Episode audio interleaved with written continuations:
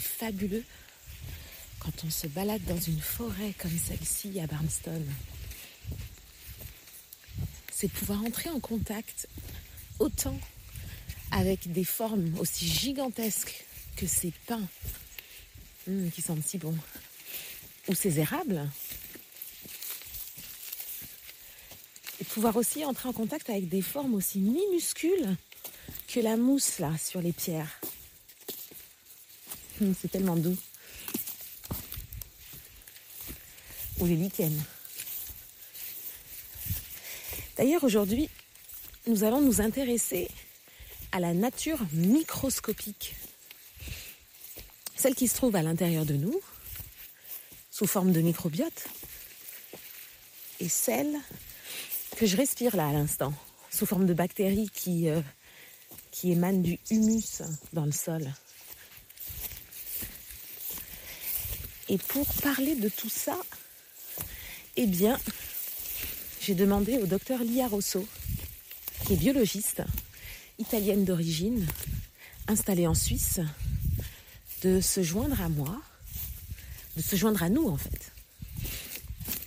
Ça y est, j'arrive à quelques mètres de la tente, ma tente de prospecteur que j'ai transformée en studio d'enregistrement pour les podcasts de l'université dans la nature. Rien nous attend. Elle est déjà connectée à ce que je vois. La voilà. On va pouvoir commencer maintenant. Le podcast de l'Université dans la nature. Présenté par Emilia Tamco. Tous les jeudis, rejoignez-nous et vibrez avec la science qui nous reconnecte à la nature.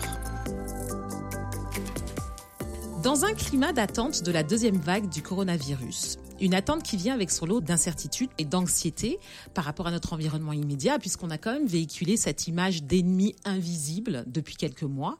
Eh bien, le livre du docteur Lia Rosso, La nature en nous, s'est imposé comme une évidence pour moi pour commencer notre série Les podcasts de l'université dans la nature.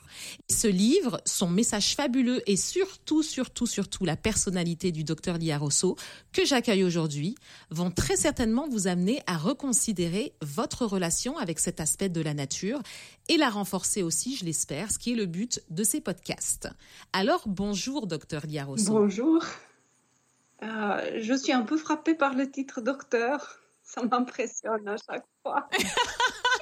c'est vrai, c'est vrai. Bon, pour moi, j'avoue, et je vais le dire à nos amis euh, de l'Université dans la Nature qui nous écoutent, pour moi, ça a toujours été l'IA, parce que ça fait quand même un bout de temps qu'on se connaît. Tu as d'ailleurs, euh, euh, les amis de l'Université dans la Nature vont s'en souvenir, écrit des articles de vulgarisation scientifique sur notre blog, dans notre premier site Internet. Donc, c'est sûr que durant cette entrevue, je vais t'appeler l'IA, je te tutoie même. Donc, on va aller dans cette intimité, puisqu'en plus, on va au fond, à l'intérieur de nous, euh, dans, dans nos entrailles. Donc c'est vrai que allons-y sur un ton beaucoup plus intime. Alors qu'est-ce que tu dirais déjà de nous parler de toi euh, et de nous présenter surtout J'aimerais bien que tu dises quelques mots sur ton parcours professionnel et ce que tu as étudié. Oui. Alors euh, bah, je m'appelle Lia et puis effectivement j'ai étudié euh, pendant longtemps la biologie cellulaire et moléculaire. Donc c'est la biologie, donc c'est l'étude de la vie, mais au niveau des cellules et des molécules. Donc, euh, c'est des choses qu'on peut voir avec des microscopes, on ne peut pas voir euh, à l'œil nu. Si, si, on regarde avec nos yeux, on voit le résultat euh, de toutes les cellules et de toutes les molécules, mais c'est vrai que si on veut voir les, les cellules ou les molécules, ben là, il faut, il faut avoir d'autres outils qui sont les microscopes.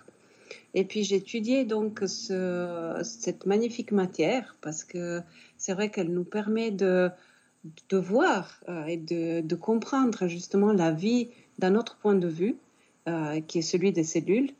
Et euh, j'ai relié la biologie cellulaire à différentes autres disciplines qui sont les neurosciences, donc l'étude de, de, on va dire, de, la, comment la pensée est produite euh, par nos cerveaux et nos corps, euh, et puis aussi à la génétique. Donc euh, tout ce qui est relié au langage intime de la vie qui nous constitue, puisque ben, les gènes, c'est un peu ce qui, euh, ce qui identifie, euh, enfin, ce qui détermine notre identité. Donc, je me suis lancée dans ces études de biologie et puis, puis j'ai voyagé pas mal en France. Puis j'ai atterri en Suisse en 2004 où j'ai enchaîné deux grosses études dans des laboratoires ici à Lausanne. Et puis après, j'ai fait un, grand break dans la recherche scientifique. Euh, et depuis 2011, 2011-2012, euh, je me consacre plutôt à, parler de science. Parce que j'ai trouvé que, quelque part, c'était important de faire de la science, mais c'était aussi important de réfléchir à ce qu'on fait quand on fait de la science et de communiquer ce qu'on fait. Donc, euh, quelque part, mes priorités ont changé au cours des années. Et puis, cette priorité qui était celle de découvrir est devenue au fur et à mesure une priorité de réfléchir à ce que j'avais découvert ou d'autres avaient découvert. Parce que finalement, la science, là, elle est en train de... Elle, nous a fait découvrir énormément de choses depuis... Euh, ouais, le dernier siècle était, était fabuleux au niveau de toutes les découvertes. Et je crois qu'on n'a pas assez eu le temps de de les assimiler, de les, de les comprendre, de les digérer. Et déjà qu'on passe à des découvertes supplémentaires, et c'est un peu dommage. Et notamment, dans, tu parlais tout à l'heure en introduction de, euh, du monde des virus et des bactéries. C'est vrai qu'on est encore dans une ancienne vision qui est celle de la guerre, alors que la biologie, elle nous a montré clairement que euh, la vie n'est pas ça. La vie, c'est il y a bien sûr des luttes, mais s'il n'y avait pas de coopération, personne ne serait là. Et cet aspect-là, on l'a pas encore assez intégré. Et j'ai très hâte justement que tu en parles parce que c'est ce qui m'a vraiment frappé dans euh, ton approche euh, du livre. Et d'ailleurs, je voulais savoir ton lien avec la nature parce qu'évidemment, tu fais un lien très très fort entre ce que tu, euh, as découvert au niveau cellulaire et, euh, et la nature, ton amour de la nature. Est-ce que tu peux nous parler un peu de, la manière dont s'est manifesté dans ta vie ce lien avec la nature? Alors, je dois dire que le lien avec la nature s'est manifesté euh, très vite à travers les animaux, à travers le contact des animaux. Et encore aujourd'hui, le contact avec les animaux, je dirais, c'est une valeur sûre. Euh, c'est vraiment ce qui, ce qui fait que je sais toujours que si j'ai besoin de quelqu'un, je peux me retourner vers un chien, vers un cheval, vers un chat. Et euh, là, je, je, sais que je vais être bien, je vais pouvoir être moi-même, je vais pouvoir euh, être en relation dans une relation sincère. Et ce côté très nature de la relation qu'on peut avoir avec les animaux, c'est quelque chose qui m'a fait comprendre le, le lien que je, que je nourris vers, euh, vers eux, mais aussi vers, euh, vers tout ce qui existe finalement. Et au fur et à mesure, j'ai compris que, que ce lien avec la nature était beaucoup plus que la relation avec les animaux. Et quand j'étais, euh, je me souviens, c'était une des premières fois que je, travaillais dans, dans, le laboratoire à Nice où j'ai fait mon, mon, doctorat de recherche, où je travaillais sur des, des cellules de rats je l'ai regardé au microscope et j'ai réalisé en discutant avec une collègue euh, que ces cellules-là étaient très similaires à ce qu'il y avait dans, ma tête, dans mon cerveau. Et c'était un peu une, comme une illumination, une prise de conscience qu'en fait, euh, ben, ce que je regardais dans le microscope, l'arbre qui était derrière la fenêtre, euh, les cellules qui étaient dans mon corps sans que je le sache jusqu'à ce moment-là. Enfin, je le savais d'une façon théorique, mais pas d'une façon, euh, entre guillemets, empirique, euh, puisque je avais jamais fait l'expérience. Ben, tout a été, d'un coup, tout était un lien, en fait. Et, et ce lien-là, c'est celui que quelques années après m'a poussé à écrire ce livre dont tu as parlé, et, qui me pousse à parler de, la biologie en faisant des cours, en donnant des conférences ou, simplement à des amis s'ils ont envie d'en savoir plus parce que je trouve ça tellement passionnant et enthousiasmant que voilà, j'ai envie de transmettre on le sent très très bien dans ton livre et je dois dire que moi j'ai vraiment été justement émerveillée par la manière dont tu présentais ce monde intérieur. J'ai même trouvé ça carrément, c'est profondément humaniste et même carrément poétique par moments et c'est et je dois dire c'est peut-être un peu cliché mais je ne m'attendais pas à ce qu'un docteur en biologie euh, dépeigne cette réalité là de cette manière-là. Bien évidemment, il nous faudrait des heures d'émission pour aborder tous les savoirs que tu partages dans ce livre. Mais j'ai pris le parti de sélectionner des thématiques qui m'ont touchée euh, par rapport à la question de mon lien avec la nature, en me disant que peut-être que ça allait aussi toucher les amis de l'Université de la Nature qui nous écoutent. Et la première chose qui m'a frappée, l'IA, et c'est peut-être parce que je suis dans ma crise de la quarantaine, c'est que finalement, j'ai déambulé dans ma vie sans réellement savoir qui j'étais. Et je ne parle pas ici d'une question purement philosophique, hein. je parle vraiment de la réalité que tu décris de ce que nous sommes, nous qui nous appelons des humains, c'est-à-dire le fruit d'une relation symbiotique entre la nature, sous forme de bactéries, de virus non humains, et des cellules humaines. Alors, est-ce que tu peux expliquer à ceux qui nous écoutent ce que c'est que cette relation symbiotique dont tu parles dans ton livre? Alors déjà, je dois dire qu'on est vraiment au début de, la découverte de cette relation. C'est-à-dire que c'est des découvertes qui datent de 10, 20 ans et, que tous les jours, on découvre quelque chose de plus. Donc, euh, il n'y a pas... Déjà, en science, on ne peut pas vraiment parler de vérité, mais encore moins lorsque les découvertes sont si fraîches, parce qu'on n'a pas tellement de recul. Euh, ce qu'on sait aujourd'hui, euh, c'est qu'en fait, notre corps humain, bien sûr, il est formé de cellules humaines, mais on se rend compte qu'il y a une quantité euh, extraordinaire de micro-organismes qui ne sont pas humains. Et on va jusqu'à dire qu'il y a à peu près dix fois plus de bactéries que de cellules humaines dans un corps humain. Ça veut dire qu'au fond, euh, d'accord, nous sommes humains, mais euh, nous sommes dix fois plus de bactéries que des humains, quelque part. Mhm. on regarde juste au niveau des chiffres. Après, si on regarde au niveau du poids, bon, on arrive un peu plus à, redimensionner euh, la chose, puisque finalement, on se rend compte que ce micro-monde qui est en nous, il pèse environ 2 kilos. Mais 2 kilos, c'est quand même pas rien. 2 kilos, c'est le poids d'un cerveau, c'est le poids d'un organe déjà important dans un corps humain. Et d'ailleurs, on, a tendance de plus en plus à considérer le microbiote comme, euh, comme un organe. Même si le microbiote, alors je, fais une petite parenthèse, quand je dis microbiote, c'est l'ensemble de, de, tous les micro-organismes qui vivent en nous. Donc il y a les bactéries, mais il y a aussi les virus, il y a aussi des vers, il y a aussi des levures, il y a aussi probablement d'autres micro-organismes n'a pas encore euh, vraiment bien définis. Mais en gros, on peut dire qu'il y a ces trois-là, bactéries, virus et champignons, qui sont les, et des vers, euh, selon aussi les, endroits où on est. Donc quatre euh, grosses composantes microscopiques qui vivent en nous. Et le microbiote, c'est l'ensemble de tout ça.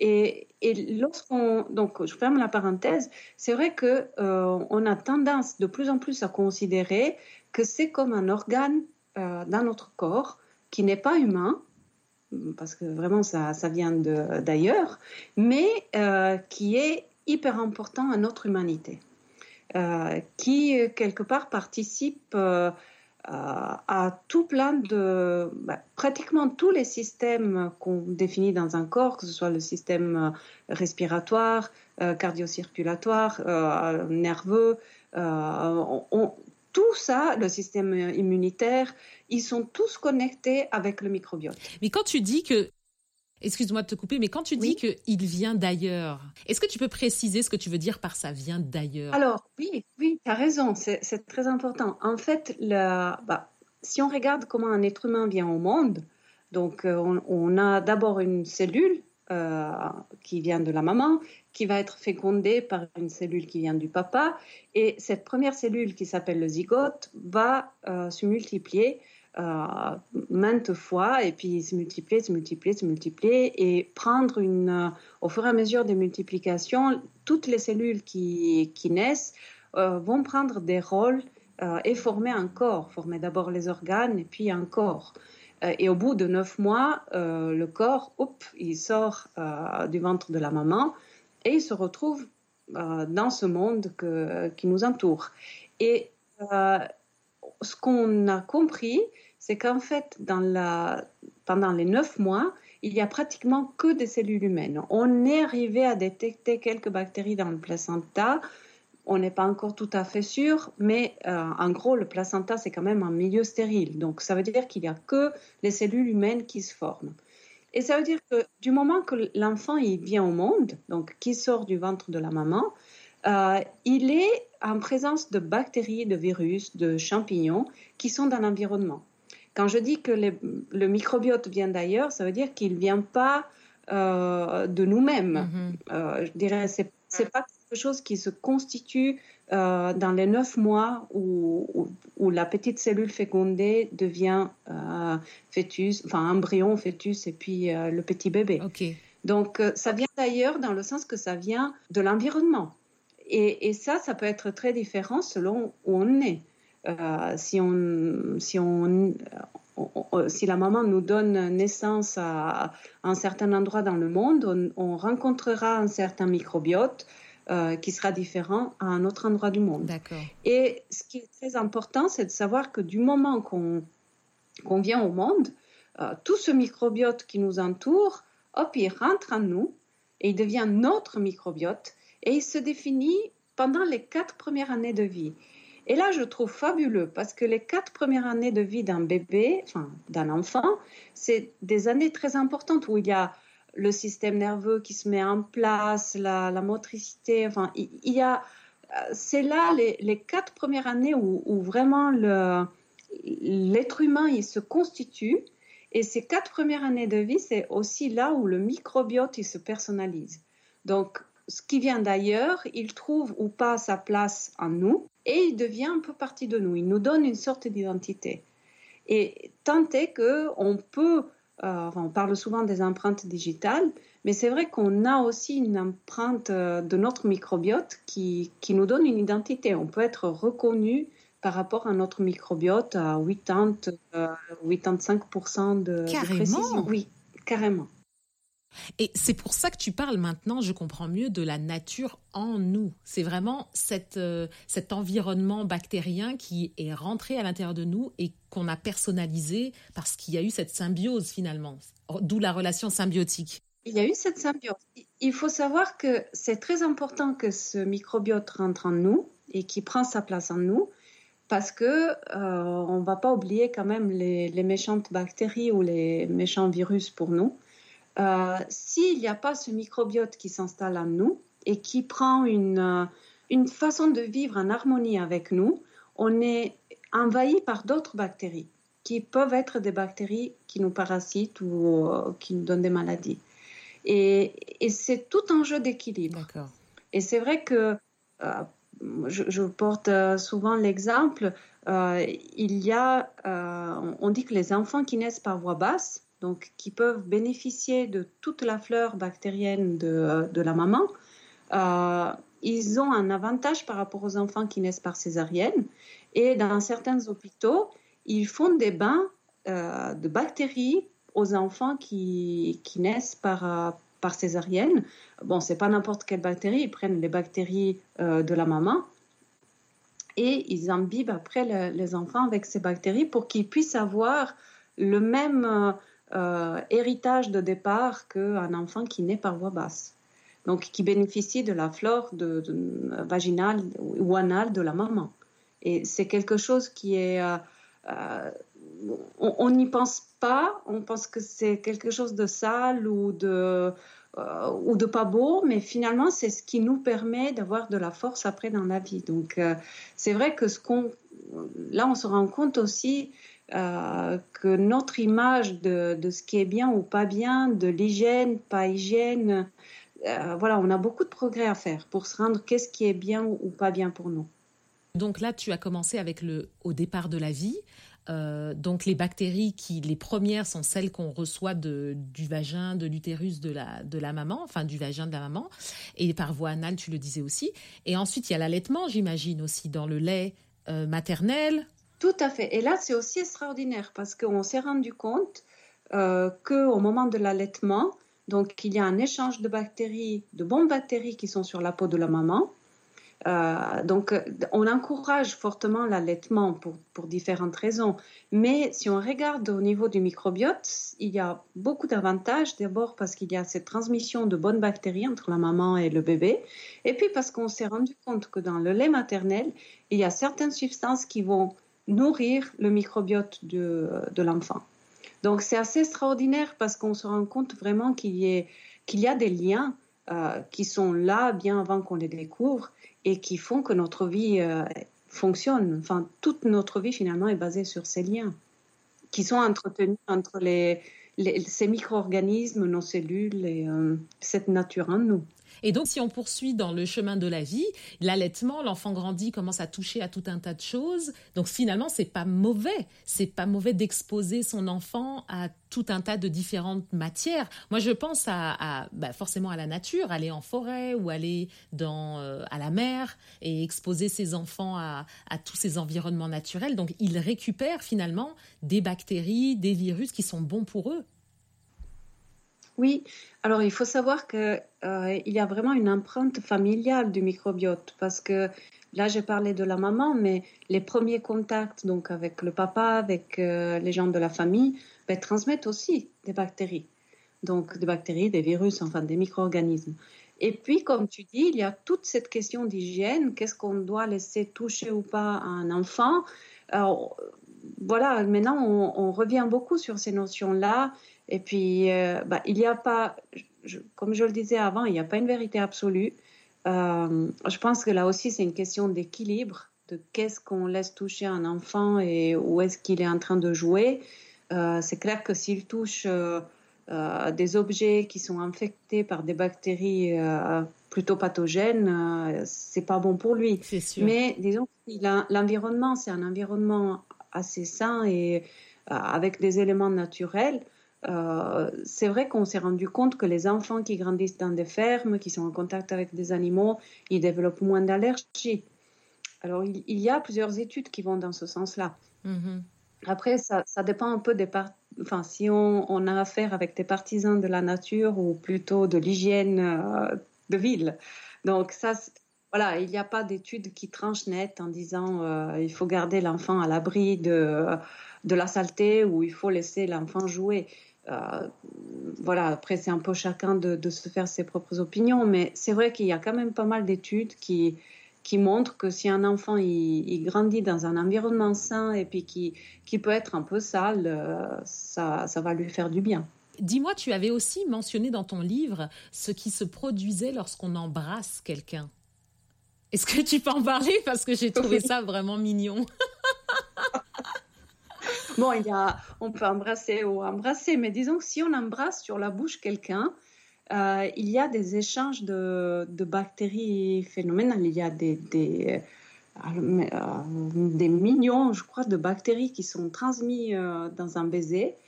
Et, et ce qui est, enfin, comme nous, on doit s'adapter aux partenaires, eh bien aussi notre flore de la bouche, donc tout, le microbiote de la bouche, doit s'adapter au microbiote de l'autre. Parce qu'il y a un. Enfin, selon après comment on embrasse l'autre, mais je veux dire, si, si, on embrasse sur la bouche euh, pendant quelques moments, euh, c'est vrai qu'il y a des échanges aussi de salive, et dans ces échanges de salive, les bactéries de l'un rencontrent les bactéries de l'autre, et là, bah, il doit y avoir des équilibres qui, qui se mettent en place.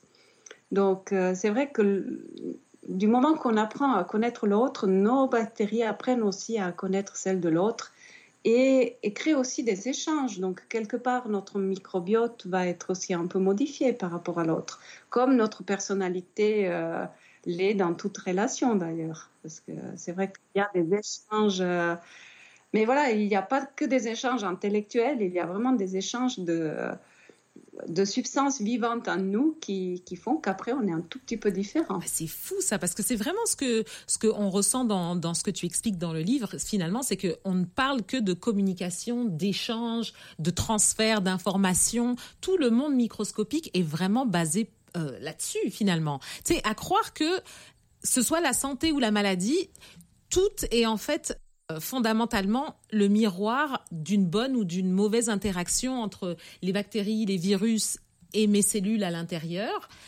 ou les, mon microbiote à l'intérieur avec le microbiote extérieur. On, parle toujours de communication, que ce soit à l'interne ou à l'externe. Voilà. Ce que je voudrais aussi que tu puisses expliquer, euh, Lia, parce que ça m'avait frappé dans le livre, euh, c'est qu'on ne peut pas vivre sans les microbes. Oui. On ne peut pas. Ça, c'est. On ne peut pas, non.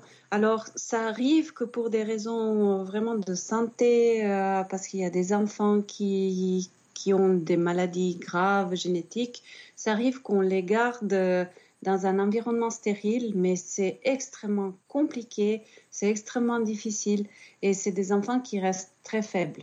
C'est pour la raison que je disais tout à l'heure, le fait de, de pouvoir tout de suite être colonisé par, euh, par tout ce micro-monde, euh, de bactéries et de virus gentils pour nous, parce qu'après, ce concept de, gentil ou méchant, c'est très relatif. Euh, mais ça nous permet d'avoir un corps qui est euh, déjà pris et les mauvaises bactéries, toujours de notre point de vue, elles ont moins de prise, elles ont moins d'impact. il faut savoir que le système immunitaire, donc celui qui nous permet de, de garder une bonne santé et puis de, de lutter euh, contre les envahisseurs, justement, il est entraîné par les bactéries qui sont en nous. Donc, par notre microbiote, on s'est rendu compte au niveau de l'intestin, il joue un rôle fondamental pour euh, entraîner les cellules immunitaires justement dans la défense du corps et dans la reconnaissance de ce qui est nous et de ce que ce n'est pas nous et donc dont il faut se méfier. Et, c'est vraiment extraordinaire parce qu'il y a, si on regarde l'expérimentation animale, on a vu, euh, ben, il y a des animaux, on n'arrive vraiment pas à les garder euh, stériles dès la naissance. Euh, avec les souris, on arrive un peu à les garder, mais c'est quand même des animaux qui restent très affaiblis. Donc on a ce besoin vraiment naturel de, euh, d'être en contact avec, euh, avec des, micro-organismes, bactéries, virus, euh, ils font partie de nous. Mais je vais aller encore plus loin dans ça. Si on regarde l'histoire de la vie, on se rend compte que les virus, essentiellement, ils ont façonné la vie. Elles ont permis l'évolution de la vie. les changements génétiques qu'on retrouve dans les organismes vivants, ils ont été enfin, beaucoup de ces changements ont été permis grâce au virus, qui dans la, au niveau des génomes des, cellules qu'ils infectent et ils peuvent après modifier le génome même. Et si on regarde ça au niveau de... Oui, il, y a, il y a une étude qui était sortie il y a quelques années qui avait montré qu'un un gène de notre système nerveux provenait justement d'une infection virale d'il y a, je me souviens plus combien d'années, euh, mais euh, d'il y a quelques centaines de milliers d'années, qui avait euh, modifié un gène particulier dans le cerveau. Et ça, c'était grâce à une infection virale. Donc, quand on regarde les choses de, de loin, qu'on prend du recul et qu'on regarde sur un, comme un écosystème général, on se rend compte qu'un virus, il peut avoir un impact sur toute une espèce animale en changeant la, carrément des, séquences génétiques dans l'espèce et donc en, favorisant l'évolution dans un sens ou dans un autre. Donc, euh, ce que je trouve fascinant, c'est que si on regarde le micro-monde, on se rend vraiment compte qu'il est lié au macro-monde, qu'il n'y a pas vraiment de séparation. Ce lien, en fait, euh, il n'est pas vraiment un lien puisque tout est une seule chose quelque mhm. part. Après, c'est nous, on se sent au palier. Et, quelque part, euh, euh, le besoin que j'ai eu d'écrire ce livre et, que j'ai maintenant de, parler de tout ça, c'est vraiment de montrer que qu'on est tout ça.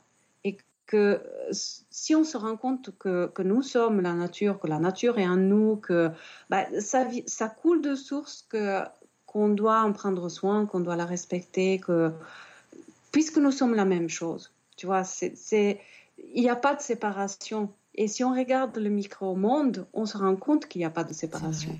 Et comment penses-tu que ce type de découverte peut changer la médecine telle qu'on la pratique aujourd'hui? Est-ce que tu as vu que le corps médical prend en compte ce que tu sais, ce que des biologistes comme toi savent de ce micro-monde? Oui, alors il y a, ça, vient petit à petit. Il y a des médecins qui, qui commencent à, à, considérer, c'est ce qu'on appelle la médecine intégrative. En fait, ce mot intégratif, si, tu remarques, il est de plus en plus utilisé dans beaucoup de, de branches. Et c'est vrai que dans la biologie et dans la médecine, on l'utilise de plus en plus parce qu'on se rend compte que les systèmes, euh, finalement, ce n'est qu'une vision que nous, on a des choses, mais que, voilà, on est plus dans une sorte d'unité. Et pour la comprendre, on, la, on la sépare en système, mais c'est plus lié à notre compréhension de la vie que la vie elle-même. La vie elle-même, les systèmes, euh, voilà, c'est des concepts que nous, on a. Euh, enfin, ils existent, mais ils ne sont pas forcément la même chose que nous, on, définit. Et euh, ce qu'on se rend compte, c'est que tous ces différents systèmes qu'on définit, ils communiquent et ils interagissent entre eux. Et dans la médecine, c'est la même chose. On, est passé, il y a beaucoup de médecins, moi j'en connais euh, beaucoup, que ce soit des médecins psychiatres, des médecins euh, généralistes, des médecins, des médecins spécialistes, qui sont passés d'une vision d'un corps machine à un corps vivant où finalement ben, tous les, organes sont liés. Euh, et voilà, c'est une médecine qui intègre vraiment les différentes connaissances et les différentes parties du corps. Donc, on parlait du microbiote. On, connaît euh, maintenant certains types de bactéries qui peuvent régler des problèmes psychiatriques. Euh, je parlais de ça avec une amie psychiatre euh, qui a créé une fondation de, médecine intégrative euh, ici en Suisse d'ailleurs. Et puis on parlait souvent du fait que parfois on traite des dépressions avec des, médicaments particuliers, alors que si on change l'alimentation, si on change de style de vie, si on donne des psychobiotiques, donc c'est des bactéries qui ont effectivement un effet qu'on est en train de démontrer plus au niveau du psychisme, on peut arriver à des résultats euh, euh, rapides et, sensationnels. Euh, que peut-être avec des antidépresseurs, on mettrait beaucoup plus de temps avec des effets secondaires. Donc, d'après ce que j'ai vu, il y a quand même un courant de médecins qui, qui essaie de, prendre en compte toutes ces, nouvelles données de la biologie. Donc, qui, reprend, qui reproduit le fonctionnement symbiotique qu'on retrouve à l'intérieur de nous pour soigner finalement et qu'on arrête la guerre, comme tu disais tout au début de, du podcast. Oui, et qui, qui donc essaye de, rétablir des équilibres. Parce que finalement, bon, ça, c'est pas nouveau. Hein. Dans, beaucoup de cultures, on parle de la maladie comme d'un déséquilibre. Mais c'est vrai que la volonté de, maintenir ou de rétablir un équilibre lorsqu'il est perdu, euh, et puis que ce soit un équilibre global, je veux dire, si j'ai mal au ventre, euh, ça peut venir de, peut-être de la façon dont je respire, euh, dans la façon de, évidemment dont je me nourris, dans de la façon dont je, euh, si je fais du sport ou pas, donc de mon style de vie, de relier une douleur physique à, vraiment quelque chose de plus grand. ça permet de, de, travailler beaucoup plus sur l'équilibre général de l'organisme moi, d'après ce que j'ai vu, c'est un courant de médecine euh, qui est de plus en plus important, mais qui n'est pas tout nouveau. Moi, je me souviens, euh, le docteur Andrew euh, qui est en Californie, je me souviens, lui, il parle de ça depuis 30, ouais, une bonne trentaine d'années. Et, et c'est un peu un pionnier de, de, cette médecine intégrative, mais maintenant, ça, ça vient aussi ici et de plus en plus. Moi, ce que j'adore, ce que j'adore dans tout ce que tu dis et dans tout ce que tu as écrit, c'est que finalement, on regarde comment les cellules fonctionnent, comment ce monde euh, interagit, et on essaye de le copier. C'est un peu du biomimétisme quelque part. Je lisais le passage que tu écris sur euh, par rapport à l'homéostasie, donc je vais te laisser nous expliquer ça dans un instant. Mais cette constante quête d'équilibre que les cellules pratiquent, on va dire, eh bien, il y a de quoi aussi donner des leçons aux êtres humains sur leur manière de de, s'adapter aux changements ou à des situations comme celles qu'on a vécues avec euh, avec le, confinement, par exemple. Franchement, je, je pense qu'on est parti sur une grosse erreur intellectuelle quand on s'est séparé de la nature je veux dire, ce que tu dis là est très juste dans la mesure que si on regardait, même euh, sans, regarder forcément les cellules qui sont un peu plus difficiles à regarder parce qu'il faut un microscope, mais si on regarde les animaux, si on regarde les plantes, euh, si on observe la nature qui est autour de nous, on en tire les mêmes types d'enseignements. cette recherche d'équilibre, elle est constante. Et je pense qu'on est parti vraiment sur une erreur intellectuelle lorsque l'humanité s'est placée au niveau supérieur. elle a reconnu en son intellect quelque chose d'extraordinaire et elle s'est crue séparée du, reste. Parce que finalement, si on suit les mécanismes qui règlent le monde animal, le monde végétal ou le monde cellulaire, on se rend compte qu'ils sont très semblables. Moi, je trouve qu'il y a une règle qui est assez, euh, assez flagrante chez, tous les animaux, euh, dans les plantes, dans les cellules. C'est une règle, est-ce que quelque chose te fait du bien ou est-ce que quelque chose te fait du mal? Si la chose te fait du bien, en général, c'est bon. Si elle te fait du mal, c'est pas bon. Ouais. C'est tellement simple et nous, on l'a tellement oublié.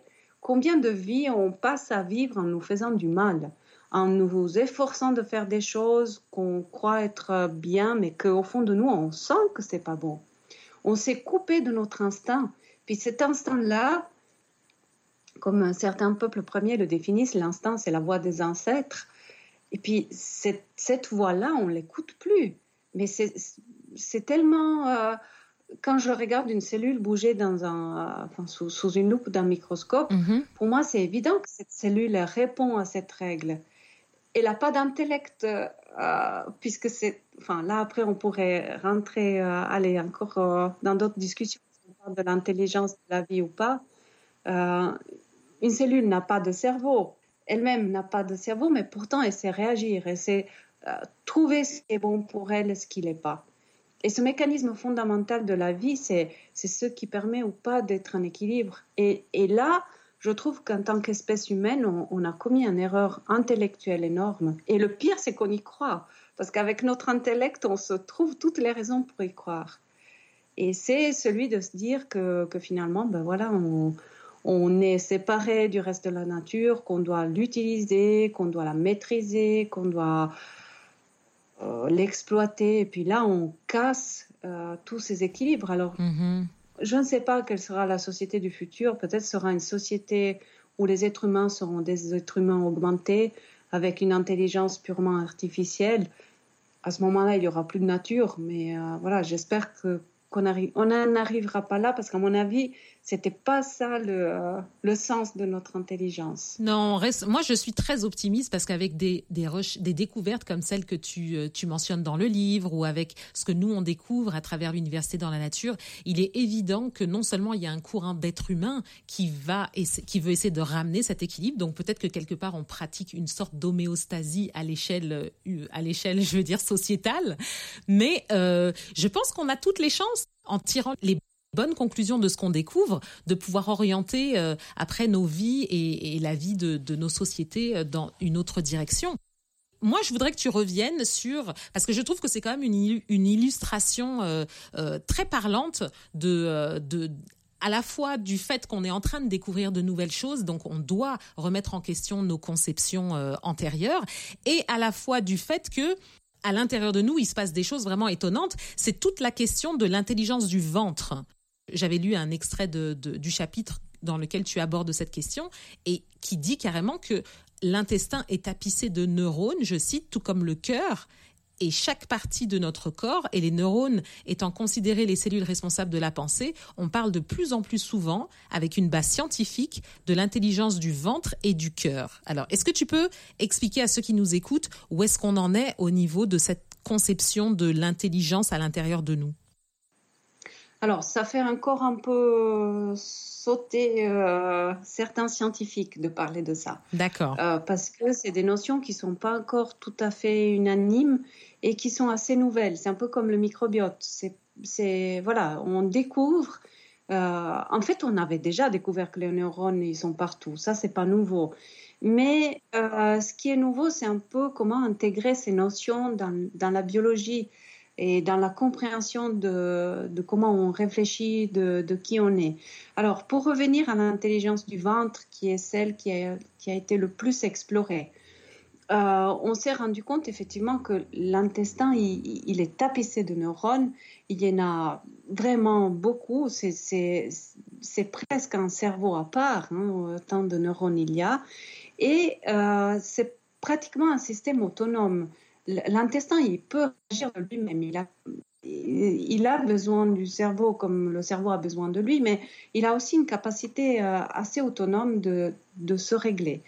Et euh, ce qu'on a découvert et que je trouve ça, ça mène les choses encore un, un pas plus loin, c'est qu'en fait, dans l'intestin, il y a beaucoup de ces, de ces micro-organismes qui, eux, interviennent aussi avec ces cellules nerveuses. Et, il y a des liens qu'on découvre, qu'on met en évidence, euh, qui sont exceptionnels parce qu'on se rend compte que finalement, les virus qui sont en contact avec nos bactéries euh, influencent nos bactéries, qui peuvent influencer euh, les cellules qui sont dans notre intestin, qui influencent les cellules nerveuses qui sont dans l'intestin et qui après influencent notre façon de penser. Mm-hmm. Alors, je prends un exemple plus concret qui est celui de l'endorphine.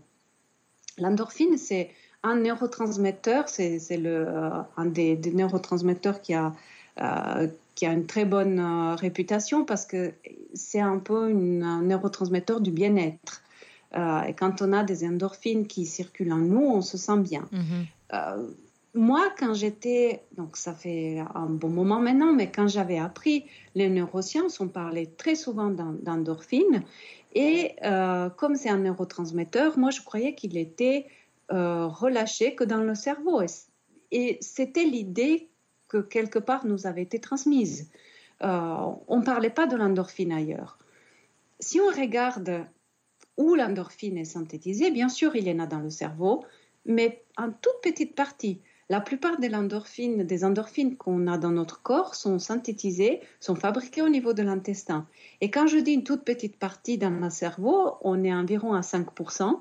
Ça veut dire que le reste, 90-95% de l'endorphine, elle se trouve dans enfin, elle provient de notre intestin. Wow. Alors bien sûr, c'est, c'est, comment dire, celle qui est dans le cerveau faire, fait certaines choses, celle qui est au niveau de, de, notre intestin et puis dans le sang, enfin, elle en fait d'autres.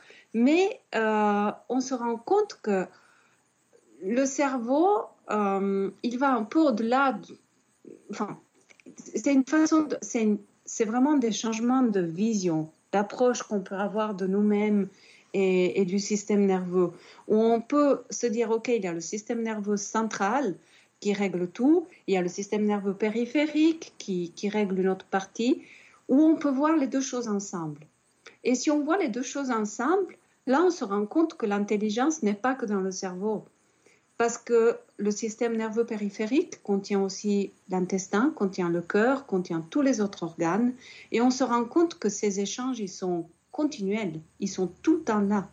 Et ils sont très, euh, enfin, ils sont nécessaires à la vie du cerveau et la vie du cerveau est nécessaire à la vie du reste. Donc c'est un peu quelque part une vision qui, est en train de nous amener encore à autre chose de, la vision système nerveux central, système nerveux périphérique. C'est vraiment système, euh, encore une fois, global, où il y a les neurones, mais il y a aussi les bactéries, il y a aussi nos cellules humaines, du, de l'intestin, du, foie, du cœur, et il y a comme tu as dit très justement tout à l'heure, une communication, il y a des échanges qui se font tout le temps. Et c'est là qu'on découvre quelque part une autre forme d'intelligence du corps, euh, qui est celle du maintien d'un équilibre euh, total, général. Et, là, on se rend compte combien on est lié à tout ce qui nous entoure puisque finalement c'est la même chose. Ben oui, je comprends. En tout cas, c'est vraiment fascinant ce que tu expliques parce que c'est sûr que ça change complètement le paradigme. Et euh, quand je réfléchissais aux questions que je souhaitais te poser, Lia, il y a une chose que je ne voulais pas qu'il arrive durant ce podcast, c'est qu'on reste seulement sur le plan de la dissémination simple du savoir et qu'il n'y ait pas vraiment de conséquences euh, de savoir tout ça dans nos vies au quotidien. Tu le disais très bien au début du podcast que toi, tu avais aussi envie euh, euh, en tant que scientifique, qu'on commence aussi à réfléchir. On a découvert beaucoup de choses, mais maintenant, il est aussi temps de réfléchir et de remettre en perspective tout ce qu'on a découvert finalement pour que ça nous serve. Et là, moi, je me disais, qu'est-ce que toi, dans la mesure où tu fais beaucoup, tu donnes beaucoup de conférences, tu donnes beaucoup de, tu, fais beaucoup de transmission justement de ces savoirs-là. Qu'est-ce que toi déjà tu as vu qu'il se produisait chez les personnes à qui tu amenais cette nouvelle réalité?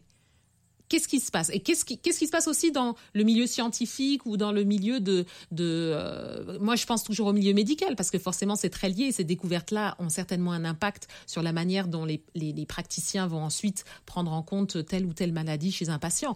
Mais qu'est-ce que toi, tu as vu euh, Qu'est-ce que toi, tu, tu, as vu que ça apportait de savoir tout ça, d'avoir cette nouvelle conception de cette, cette intelligence qu'on a à l'intérieur de nous, de, de ces échanges qu'il y a à l'intérieur de nous? Alors moi, ce que j'ai remarqué, ce que des lecteurs ou des gens qui suivent mes cours m'ont euh, fait comme remarque, c'est quelque chose qui m'a surpris parce que je m'attendais pas, mais en même temps, c'était peut-être aussi ce que j'espérais. Euh, c'est un changement de, prise de conscience. C'est la prise de conscience qu'on est autre chose, qu'on est autre chose de ce qu'on croyait être. Et cette prise de conscience, après, elle peut avoir plusieurs conséquences et différentes conséquences selon la vie de chacun. Et c'est ça que je trouve assez, euh, assez extraordinaire. C'est-à-dire que euh, moi, j'ai aucune prétention de, dire qu'il faut manger euh, euh, une chose plutôt qu'une autre ou qu'il faut laisser les enfants courir dans, des milieux plutôt sales ou au contraire tout nettoyer. Je ne sais pas, je n'ai pas cette prétention, mais par contre, le, euh, ce que moi j'ai ressenti et ce que j'ai pu valider avec euh, certaines études scientifiques qui ne sont pas à moi, mais qui sont d'autres scientifiques, mais juste en réunissant toutes ces études, c'est que je me suis rendu compte que, que tout est lié et que ce que je mange est, lié à, à, comment je vais être. Donc la, la pollution qu'il y a dans l'environnement va avoir une répercussion sur moi, même si c'est très loin au niveau géographique, tôt ou tard, on, est tous euh, dans cette interaction. Donc, euh, cette interconnexion fait que euh, les conséquences des actes de, des uns vont sur les autres.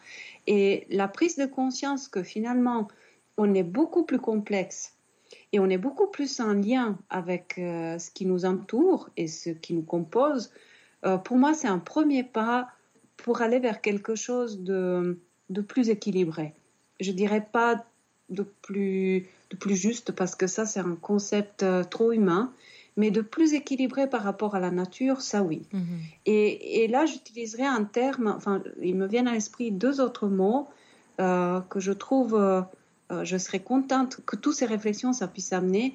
Un c'est l'harmonie, donc cet équilibre qui soit pas juste un équilibre, mais que ce soit vraiment avec une, dimension euh, supplémentaire qui est celle de l'harmonie, donc d'un bien-être qui est euh, celui de l'être humain dans la nature, de, la nature dans l'être humain, enfin, qui, est vraiment une harmonie réciproque, qui est, force, enfin, qui est même plus cette distinction, qui est juste une harmonie dans, la vie.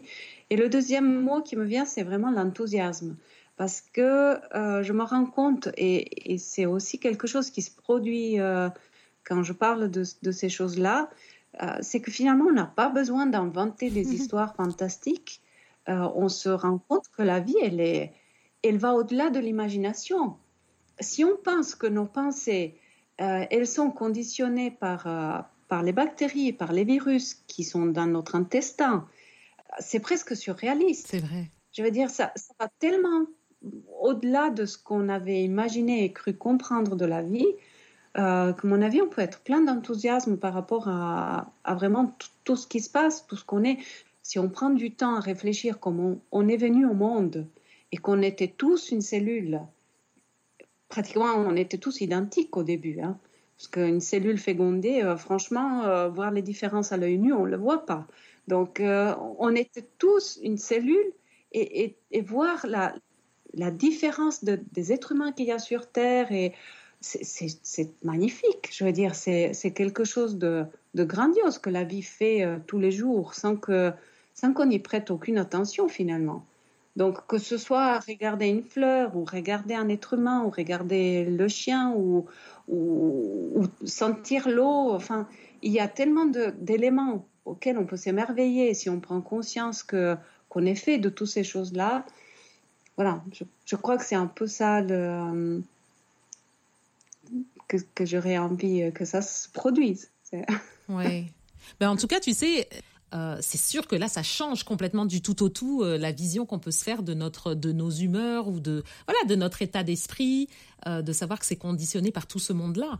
Donc, pour revenir là-dessus, parce que je crois que tu disais au tout début que il y, a des, il y a encore des gens qui, qui, qui, sautent au plafond quand on leur parle de, de, cette notion, mais il y a quand même eu des preuves tangibles d'avant, pour avancer ce type de, de, de mécanisme que, que, dont tu parles? Oui, oui, il y a, il y a vraiment beaucoup d'études et de preuves, oui. Après, il y a aussi des épreuves, euh, enfin, là, moi, je, je pense à, à, des contre-preuves, par exemple, par rapport au cerveau et l'importance du cerveau dans la, dans la pensée tout ça, c'est vrai qu'on a eu, enfin, il, y a dans les neurosciences, c'est clair que le cerveau, on arrive à déterminer les différentes parties du cerveau qui, qui influencent le, le corps ou les pensées ou la mémoire, mais il y a des situations dans la nature qui sont exceptionnelles et qui montrent que peut-être on n'a pas enfin, même si on est dans le juste, même si on arrive, euh, lorsqu'on touche une partie du cerveau, à faire faire des mouvements particuliers ou à faire rire ou pleurer, parce que ça, on peut le faire. Hein, je veux dire, là, quand je parle de l'intelligence du ventre, je ne mets pas l'intelligence que dans le ventre. J'enlève rien au cerveau je veux juste rappeler que le cerveau est quand même composé de cellules et qu'au début, on n'était qu'une seule cellule. Oui. Et que cette seule cellule, elle a tout fait. Et cette seule cellule n'a pas de diplôme, n'a pas de cerveau, euh, elle a elle-même construit un cerveau. Donc, ça laisse quand même un peu réfléchir. Voilà, il faut. Oui, c'est sûr. Mais après, si, si, je reviens donc à ce qu'on disait de, du cerveau et de, de, de tout ça, des, des, preuves, des contre-preuves, je pense à ces, il y a des êtres humains euh, chez qui le cerveau s'est développé d'une façon différente pour X raisons et qui, euh, à l'âge adulte, ont qu'une partie du cerveau ou carrément une toute petite partie qui, qui fait qu'ils n'ont presque pas de cerveau. Et, et puis, c'est des êtres humains qui vont quand même très bien, qui, qui pensent, qui réfléchissent, qui font tout normalement. Donc là, c'est des cas particuliers, mais qui laissent quand même réfléchir que le corps, s'il sait s'adapter, c'est que cette intelligence-là qu'on qu'on a mis que dans le cerveau à un certain moment, elle est peut-être pas que dans le cerveau. Je veux dire, il y a beaucoup de choses qui laissent réfléchir à, et, qui ouvrent des pistes à un autre type de réflexion. Je, je n'ai plus parlé avec des neuroscientifiques depuis un moment, mais je sais quand même qu'il y en a beaucoup qui s'ouvrent à, à, à toutes ces, ces, nouveautés de euh, qu'est-ce que c'est l'intelligence. Euh, voilà, c'est, on, on, est en train quand même de, je pense vraiment en tant que société, au niveau scientifique d'aller un peu au-delà de, de, cette vision très euh, euh, structurée d'un organe lié à une fonction. Euh, ça reste, et ça reste important dans la médecine, pour un certain type de médecine, mais on se rend compte qu'il n'y a pas que ça. Et, et je pense que c'est un pas très important parce que comprendre qu'est-ce qu'il y a d'autre, ça va nous, nous permettre de, à mon avis, de vivre beaucoup mieux et d'avoir une meilleure santé aussi. Ouais. Et puis des expériences qu'on fait avec les, ce, que, ce dont tu parlais, les psychobiotiques, ou tu avais mentionné la phagothérapie dans ton livre, tout ça, ça permet aussi de, de j'imagine, de vérifier, euh, d'expérimenter cette, cette nouvelle façon de, de, de concevoir euh, bah, la, la, manière dont notre intérieur fonctionne. Oui, alors, les, les expériences avec les probiotiques, euh, psychobiotiques, donc probiotiques, c'est des bactéries vivantes qu'on prend euh, donc, par voie buccale en général. Les psychobiotiques, c'est des bactéries vivantes qu'on prend mais qui, qui ont plutôt un effet au niveau de, du système nerveux. Bon, c'est des expériences qui ont été faites essentiellement sur des animaux. Euh, sur les êtres humains, c'est un peu plus compliqué à, à réaliser voilà, c'est, il faut trouver, il faut mettre en place les, expériences et tout. Euh, sur les animaux, c'est assez euh, flagrant. Enfin, des, souris euh, qui deviennent même plus intelligentes lorsqu'on change le microbiote, ou qui deviennent beaucoup moins anxieuses, ou, ou qui, qui arrivent à mémoriser mieux. on se rend compte vraiment d'un effet direct entre les changements du microbiote d'une souris et de son état euh, mental. Mm-hmm. Euh, chez les êtres c'est plus compliqué parce qu'on ne peut pas euh, modifier carrément le microbiote comme on fait chez les souris. C'est d'ailleurs assez. enfin, oui, c'est un peu envahissant pour, pour une souris. Donc, chez un être humain, c'est pas concevable. Euh, après, il y a certaines expériences qui, sont faites, mais c'est beaucoup plus empirique et difficile à, à, trouver des généralités. Après, tu parlais de la phagothérapie, ça c'est encore autre chose.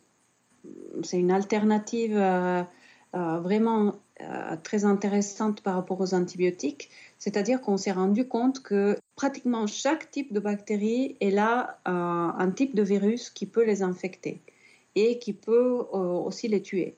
Donc, quand on parle de phagothérapie, en fait, c'est des, des, virus mangeurs de bactéries. Et euh, ces virus mangeurs de bactéries, ben, ça peut être une alternative aux antibiotiques euh, qui commencent à être, euh, enfin, qui, qui, ont été utilisés en long, large travers, comme on dit. Mm-hmm. Du coup, ben, ils perdent leur efficacité et puis on se retrouve avec des conditions assez graves où on n'arrive pas à arrêter ces bactéries pathogènes pour, pour les êtres humains. Oui. Euh, et, c'est vrai que toutes ces études euh, et aussi ces applications, enfin, il y a des cliniques, c'est surtout euh, l'Europe de l'Est qui a mis au point ces thérapies à base de, virus. Bah, il, y a, il y a pas mal de témoignages, de recherches qui montrent qu'ils sont, qui sont bien importants, qui ont sauvé, ont sauvé des vies et, et ont soigné des gens. Donc voilà, c'est toutes des perspectives nouvelles au niveau médical. Après, euh, il faut voir comment elles sont intégrées aussi au niveau culturel. On a des habitudes bien ancrées, et puis justement, c'est difficile de changer certaines habitudes conceptuelles. dire une bactérie, un virus, ça reste quelque chose de méchant dans notre euh, conception culturelle. Donc, avant de se rendre compte que, les bactéries, que sans les bactéries, on ne serait même pas là, euh, il faudra du temps pour que ça, on, prenne une autre on les considère différemment. Mm-hmm. Et on voit maintenant avec euh, ces, virus, euh, ce, nouveau SARS-CoV-2, euh, Covid, on voit comment c'est. On est vite retombé dans cette idée de, la guerre et de. voilà, il y a un virus, il faut le, combattre, il faut, il faut l'éliminer.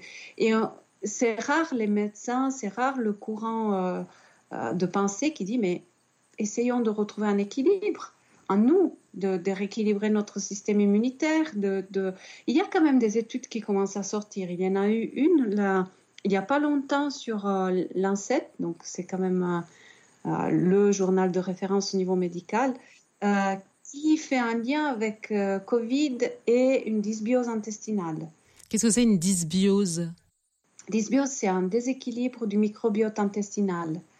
Et il ah. montre les, liens entre justement les, certaines maladies respiratoires. Enfin, ils ont passé en revue des maladies respiratoires et des déséquilibres au niveau intestinal, des maladies donc au niveau intestinal.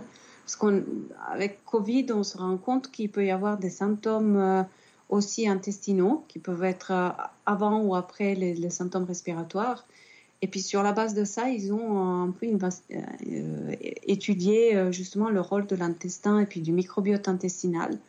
Alors les études et les réflexions sont, encore au début, elles sont ouvertes, mais le lien, il est quand même euh, aussi présent.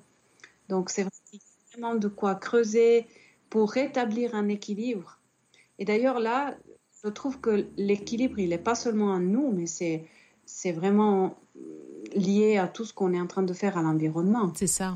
Là, il y a, il y a d'autres études qui, et là, elles ne sont pas encourageantes malheureusement, mais elle montre que toute cette euh, destruction de la biodiversité, toute cette destruction massive d'écosystèmes euh, va empirer euh, quelque part l'augmentation des virus méchants pour l'être humain. Donc cette épidémie, si on continue comme ça, ça sera sûrement pas la dernière. Donc c'est extrêmement important, comme tu dis, déjà ton travail de, vulgarisation, en tout cas de, dissémination de cette façon de voir euh, notre, notre santé, d'intégrer cette idée de lien, d'échange qu'il faut préserver. Je ne peux pas m'empêcher forcément de rebondir sur ça par rapport au travail que l'Université dans la nature fait, de rétablir aussi le lien entre l'humain et la nature. Parce que si on, finalement, si on comprend cette question du lien, on, on peut résoudre énormément de problématiques, surtout les défis qui nous arrivent, qui sont très liés justement à la déconnexion oui. Donc tout est là en fait. Le futur va vraiment dépendre de notre capacité à, réintégrer cette notion de lien dans notre dans notre façon d'être et dans notre façon de vivre. C'est un beau message. C'est un très très beau message. Et je pense que c'est aussi une, une, discussion très très intéressante que que tu soulèves euh, et qu'on voit poindre du milieu scientifique je parlais à une, une jeune femme il y a deux jours qui me disait, mais tu sais, moi, quand je suis surtout en contact avec la nature, je me dis, mais pourquoi est-ce qu'il faut que la science me prouve que ce lien que je sens avec la nature euh, existe ou est vivant? Et, ça fait du bien de voir que la science peut aussi être une alliée qui vient valider le lien que l'humain a déjà en partant, tu vois, et non plus l'inverse, c'est-à-dire que on va nous permettre de, ressentir ou d'accepter une réalité parce que la science l'a découvert, tu vois. Là, c'est quelque chose qui marche dans l'autre sens. Oui, mais moi, je, trouve que ça, ça me fait penser au fait que, que si j'aime parler de la science maintenant, c'est justement parce qu'elle elle montre ces liens. Oui. Parce que cette science, que quelque part, pendant d'autres années, a séparé, a contribué à une séparation de l'être humain de la nature. Euh, maintenant, euh, cette même science nous amène à, à, trouver tout plein de liens. Je veux dire, on parlait un tout petit peu de l'ADN, enfin de, euh, du génome, mais au niveau de l'ADN, mais quelle était la surprise? Moi, je me souviens, j'étais dans, dans, le laboratoire de génétique, donc on, suivait ça de près quand le, génome humain a été séquencé et qu'on a sorti euh, le nombre de gènes euh, spécifiques de l'être humain, et on se rend compte qu'il y en a 20 000. Et 20 000, c'est peu, c'est moins que, que, le riz. Euh, c'est guère plus qu'une mouche. Euh, en tout cas, c'est beaucoup moins que les plantes. Les plantes, elles peuvent avoir euh, dix fois plus de gènes que nous. Et, on, pensait qu'en fait, le nombre de gènes était corrélé à l'intelligence. Alors là, de deux choses l'une, ou les plantes sont bien plus intelligentes que nous, comme certaines traditions le disent, ou alors on a fait faux. Euh, et puis finalement, l'intelligence, enfin la complexité génétique et l'intelligence sont deux choses différentes. Alors je pense qu'il y a un peu de vrai dans les deux choses. C'est que les plantes et les arbres, ils ont vraiment une intelligence ou en tout cas des capacités euh, qu'on n'a pas fini de, découvrir et dont on pourra s'étonner longtemps. Et qu'en plus, l'intelligence est, quelque chose de bien plus complexe qu'un simple nombre de gènes. Mm-hmm. Mais euh, voilà, si, je reviens aussi à la génétique, euh, on a découvert qu'en fait, le langage exactement le même. Nos gènes, nous, nous avons un pourcentage génétique, euh, alors ça dépend un peu de qu'est-ce qu'on regarde comme étude, mais entre 7 et 20 d'ADN Est-ce que tu peux répéter Est-ce que tu peux répéter, excuse-moi Lia, parce que je pense que c'est un peu sauté avec la connexion Skype, le nombre de gènes? Oui. Alors, euh, selon les études, on a estimé qu'entre 7 et 20% de notre ADN est en réalité de l'ADN viral. Donc ça provient de virus. Nous sommes euh, semblables à nos frères euh, singes à 99%. Nous avons le même génome qu'une banane ou, nous sommes la même chose. Et ça, la, science est en train de le dire. Tu vois, et, ça, je trouve extraordinaire. Sur ces, sur ces données-là, il faut réfléchir, il faut s'arrêter. Et il faut dire, mais finalement, OK, on est, déjà, on est tous des frères humains. Donc, il faut arrêter avec toutes ces, bêtises de, racisme. Euh, je ne veux même pas le dire, parce que je, trouve que ça ne mérite même pas. Mais alors, d'erreurs intellectuelles, on en fait, mais à, gogo. Mais en plus, on se rend compte qu'on est frères et sœurs d'une plante, d'un chien, d'une bactérie. On est, c'est vraiment la, même chose dont on est fait. Mm-hmm. Et, ça, c'est des choses sur lesquelles il faut réfléchir. Et c'est là qu'il faut, qu'il faut, à mon avis, bâtir euh, euh, une, façon de voir un peu plus sensée, où on utilise notre intelligence euh, pour, pour bâtir un monde qui, qui a un peu plus de sens. Vrai. Et, qu'on n'utilise pas notre intelligence juste pour détruire. On est très fort pour ça. On arrive à créer des, des, des, armes qui, qui ont une potentiel de destruction énorme, mais est-ce que c'est ça vraiment qu'on veut? Moi, personnellement, je ne veux pas.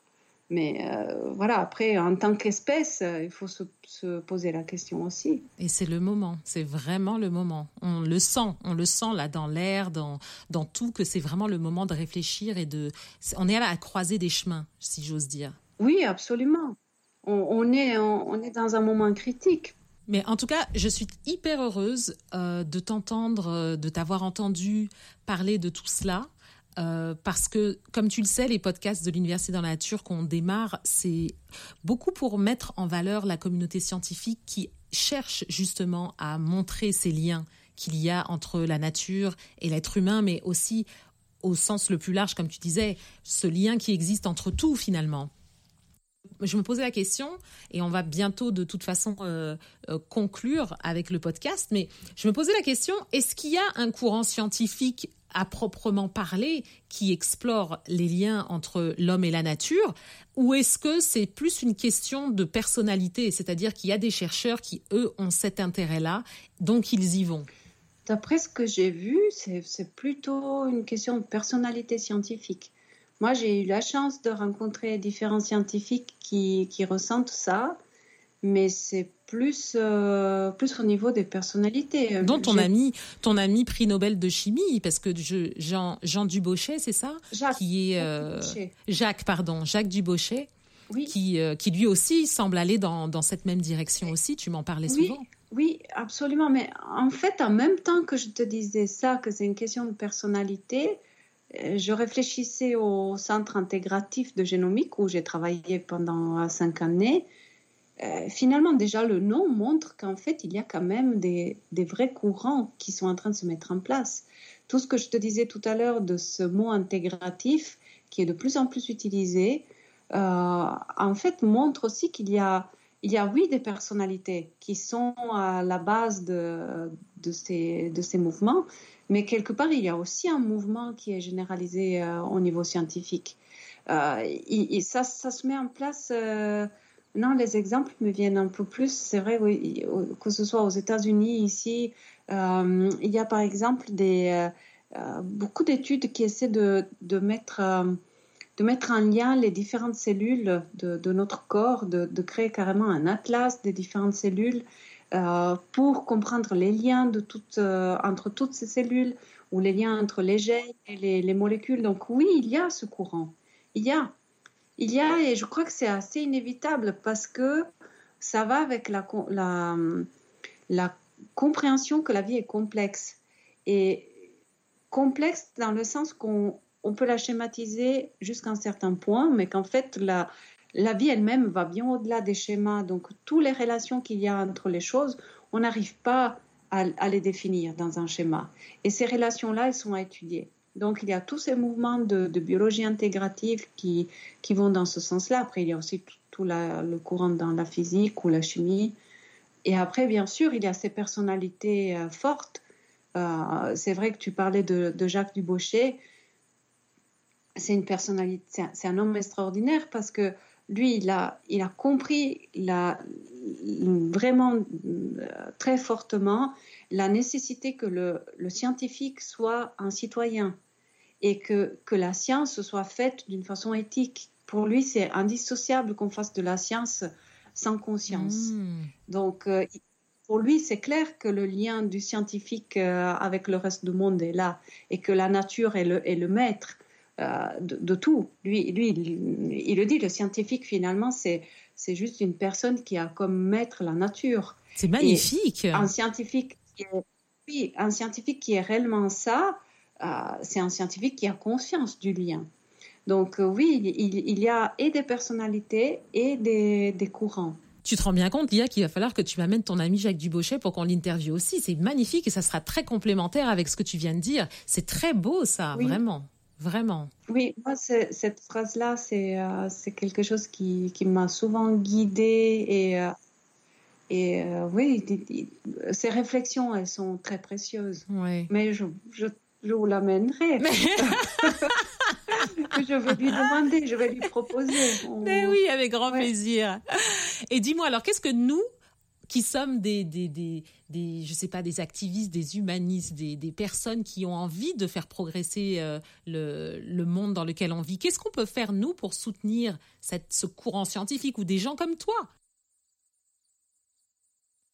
Ben, déjà, ce que tu fais là, c'est génial de, de, donner la parole, de, de, ouais, de, transmettre ces messages, de monter ce projet de l'université dans la nature. Pour moi, c'est juste extraordinaire de, de créer des occasions de, recréer le lien.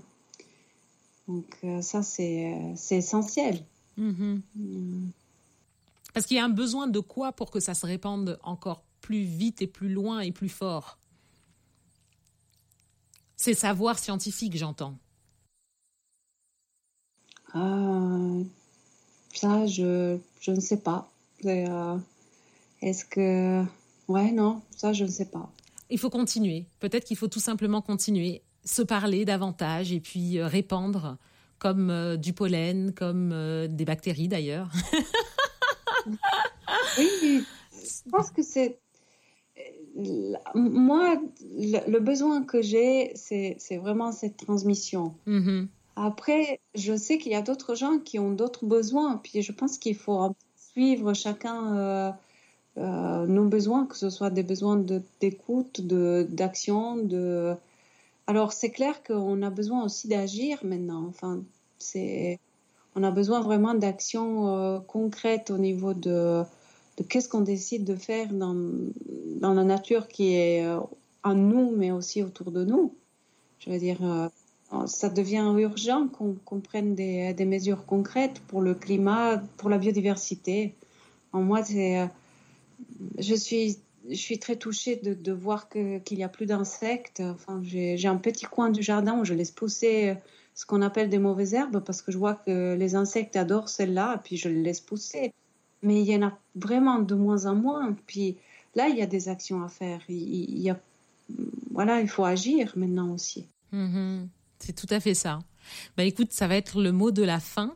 Et euh, je dois vraiment te remercier du fond du cœur, Lia, d'avoir si gentiment accepté d'être la première invitée de mon cœur pour ces euh, podcasts de l'Université dans la nature. Et je vais laisser euh, toutes les informations sur ton livre et sur ton site internet dans le descriptif pour que ceux qui veulent approfondir avec toi sur ce sujet, ils puissent soit rentrer en contact avec toi, en tout cas lire ton livre et puis et puis avancer dans leurs propres réflexions. Et je compte sur toutes celles et ceux qui nous écoutent pour bien entendu disséminer, polliniser euh, ce podcast, mais aussi euh, ce que vous avez appris. Parlez-en, euh, discutez-en, que ça devienne des, sujets de conversation. Je pense qu'on est tous d'accord, comme le disait Lia, pour, pour passer à l'action maintenant, parce que c'est vraiment ce qui... C'est le temps, c'est le temps, tout simplement encore une fois, merci pour ça, Lia. Et euh, bah, écoute, je te souhaite une bonne continuation à toi aussi, hein, en Suisse, euh, à Fribourg. Merci beaucoup. plaisir. À bientôt. Le podcast de l'université dans la nature. Vous aimez? Partagez